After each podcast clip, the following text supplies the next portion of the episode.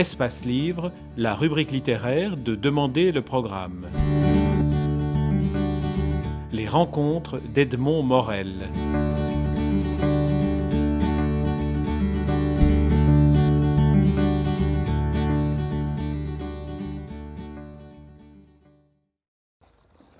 Bien, je commencerai par un, par un bouquin que je, je, feuillette seulement pour le moment. Mais... Je voudrais dire un mot d'un livre de François Bégodeau, parce que Bégodeau est quelqu'un qui m'intrigue beaucoup. Euh, C'est lui qui a écrit le, roman Entre les murs, euh, qui a donc été adapté au cinéma et qui a remporté la Palme d'Or, et dans lequel il joue lui-même euh, un peu son propre rôle, puisqu'il a été professeur et que, le, livre est inspiré de son expérience de professeur.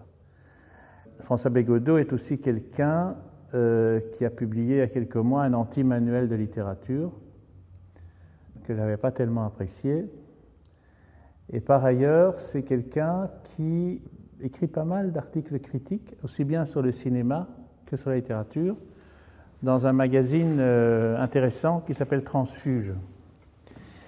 Et euh, ce qui est intrigant, c'est qu'en tout cas dans son discours critique, je trouve qu'il est en train d'apporter quelque chose d'assez nouveau, dans lequel il y a un mélange d'approches critiques traditionnelles, d'approches critiques, disons, néo-sociologiques à la, Bourdieu, dans lequel il intègre beaucoup d'analyse sociale et en même temps de l'analyse des, des, conditions mêmes du fonctionnement de la culture aujourd'hui. Alors c'est une attitude qui devient assez répandue, puisque par exemple beaucoup de journaux ont depuis quelques années seulement des rubriques médias. Et ces rubriques médias, ce sont des rubriques dans lesquelles les médias, que sont les journaux, s'interrogent sur leur propre existence un peu comme les, les poissons qui feraient, euh, disons, une analyse euh, de leur parcours dans les aquariums. C'est une rubrique qui, qui, me laisse perplexe. D'un côté, elle m'intéresse parce que je nage moi-même depuis longtemps dans le média, donc je m'intéresse aux nouvelles du village. De l'autre, il y a quelque chose en moi qui un peu se rétracte parce que j'ai toujours hésité à révéler des secrets professionnels, notamment dans les milieux qui ont rapport au public. Mais ça, c'est parce que je suis fondamentalement un homme de théâtre et que je crois que au théâtre, il ne faut pas montrer les coulisses.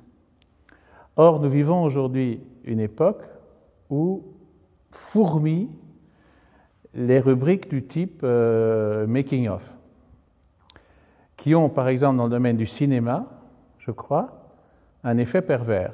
Là, je trouve que l'expression effet pervers s'impose tout à fait. C'est-à-dire que rien ne nous prouve que ces making-of désenchantent le public, c'est-à-dire euh, démystifient le film, puisque le cinéma se porte plutôt bien si on le prend globalement dans ses différentes formes d'exploitation, ou bien entendu, le passage par le DVD est devenu infiniment plus important que le passage par l'écran.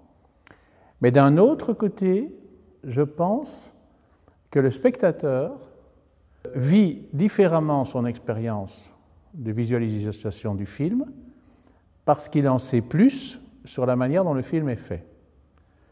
À quoi s'ajoute le fait que beaucoup de making-of sont en fait des, supports publicitaires. Donc on, ne peut pas tout à fait y croire. Le making-of sert à faire connaître le film. Donc va-t-il jusqu'au bout de cette démystification Je ne crois pas. Mais Bégodeau, je trouve que dans ses textes sur le cinéma et sur la littérature, il arrive quand même assez bien d'oser les choses. Et je pense que c'est dû au fait que, indiscutablement, c'est un écrivain. Je ne pense pas que ce soit un acteur, même s'il se débrouille pas mal dans le film, mais c'est un écrivain. Et dans le livre qu'il vient de sortir, qui s'appelle Vers la douceur, ça se sent. Il y a des. C'est un livre assez composite, c'est pas vraiment un roman, c'est pas vraiment un recueil de nouvelles. C'est fait de sortes de petites chroniques de vie sentimentale. et qui font penser à un livre qui avait, qui avait paru il y a déjà plus de 30 ans, qui était Le nouveau désordre amoureux de Finkielkraut et euh, son partenaire, j'ai oublié son nom. Donc c'est une, nouvelle vue en coupe de, la vie intime de la société occidentale contemporaine.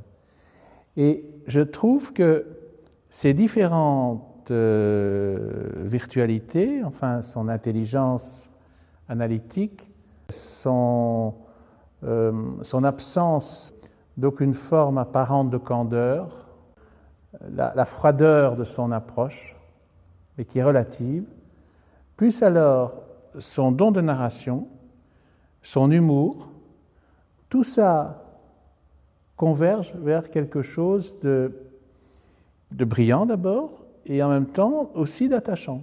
Donc il parvient à, à, préserver au fond de tout ça une, une, vibration qui aurait pu avoir disparu. Donc c'est qu'il y a quand même encore un, un, poète en lui, et ce poète est d'autant plus présent qu'il est bien combattu. C'est-à-dire qu'il il, ne se, manifeste que par la puissance de résistance de la sensibilité.